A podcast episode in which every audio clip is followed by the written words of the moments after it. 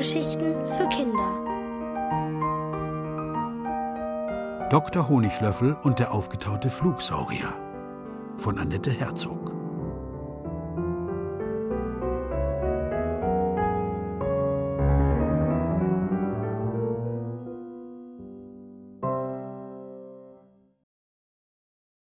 Eine Housewarming-Party ohne Musik? Heute ist Sonntag und die Arztsprechstunde bleibt geschlossen. Trotzdem hat Dr. Honiglöffel, Experte für magische und ausgestorbene Wesen, gerade noch eine Patientin verabschiedet. Notfälle kommen auch am Wochenende vor, und wie sollte er die alte Oberhexe abweisen, die sich beim Hexen den Arm ausgerenkt hat?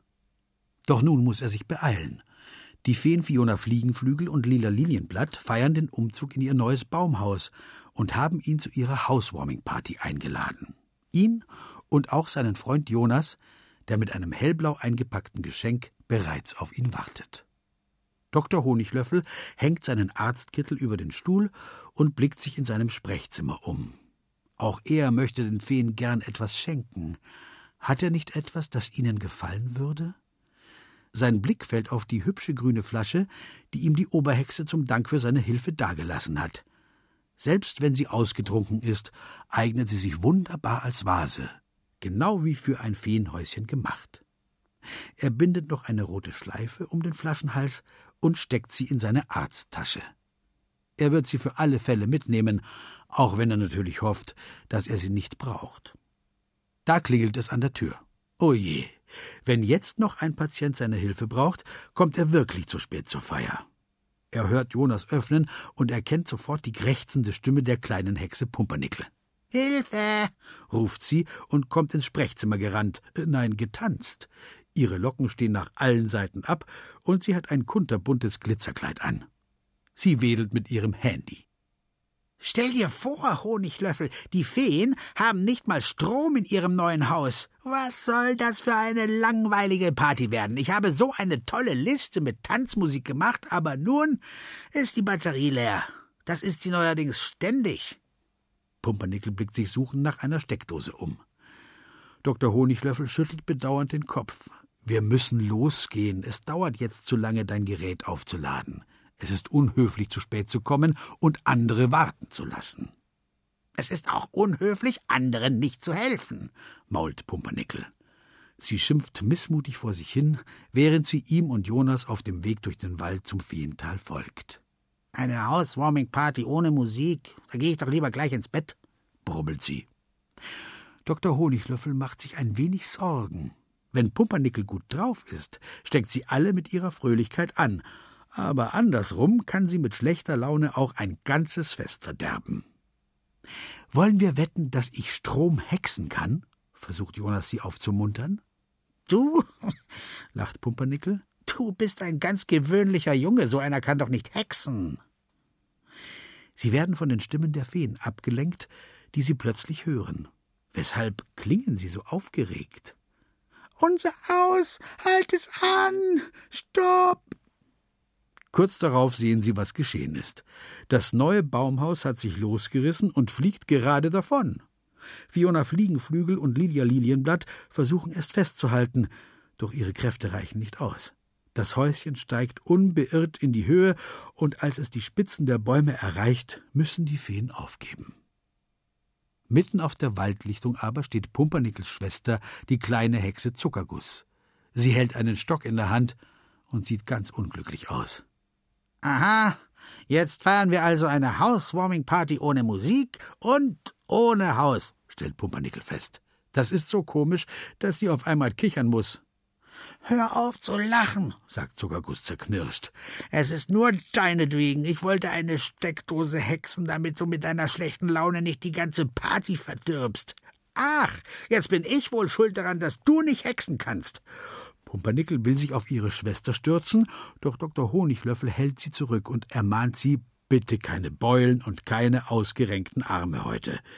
Ich habe meinen freien Tag.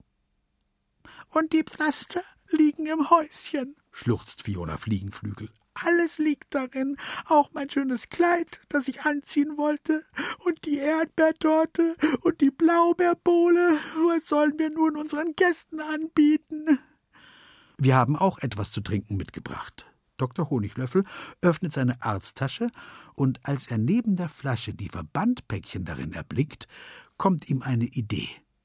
Als Experte für magische Wesen, auch die ganz großen, hat er natürlich ganz besonders lange Verbände dabei. Zuckerguss versteht sofort, woran er denkt. Sie schwingt sich mit einem der Verbandpäckchen in der Hand auf ihren Besen und jagt dem ausgerissenen Feenhäuschen hinterher. Die zwei Feen beißen sich vor Aufregung die Lippen blutig, während Zuckerguss hoch über ihnen den Verband an einen Fensterrahmen zu knoten versucht. Sie sitzt dabei freihändig auf ihrem Besen. Wenn sie nur nicht abstürzt und sich Arme und Beine bricht. Und wenn Pumpernickel nur ihren Besen finden könnte, um ihrer Schwester zu helfen. Zu spät. Schon geschieht, was sie befürchtet haben. Zuckerguss verliert die Balance. Sie rutscht vom Besen und kann sich gerade noch am Fenster festklammern. Hilfe!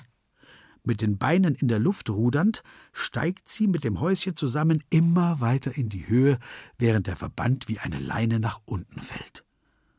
Zum Glück ist er bereits an dem fliegenden Baumhaus befestigt, und wenn sie ihn fassen könnten, könnten sie es herunterziehen. Leider fehlt ein Stück. Fiona, hilf mir! Lilia Lilienblatt schwingt sich in die Luft und ergreift das untere Ende. Fiona fliegt ihr nach und klammert sich an ihr Bein.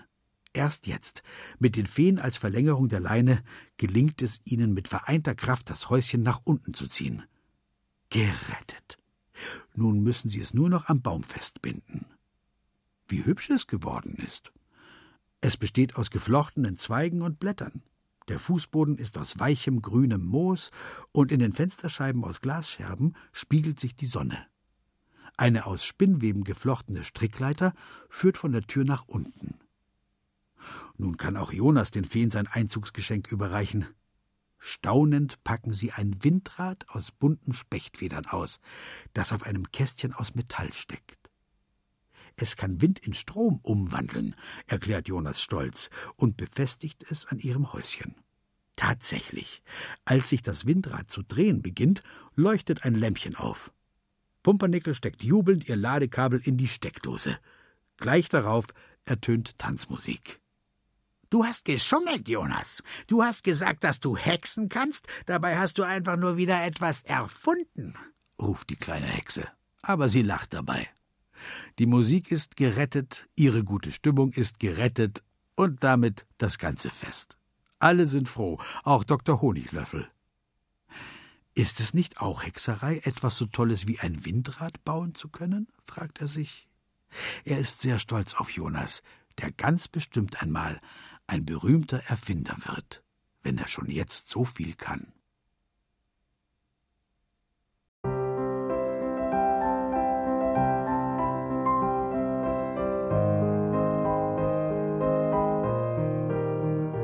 Ihr hörtet Dr. Honiglöffel und der aufgetaute Flugsaurier von Annette Herzog. Gelesen von Martin Engler.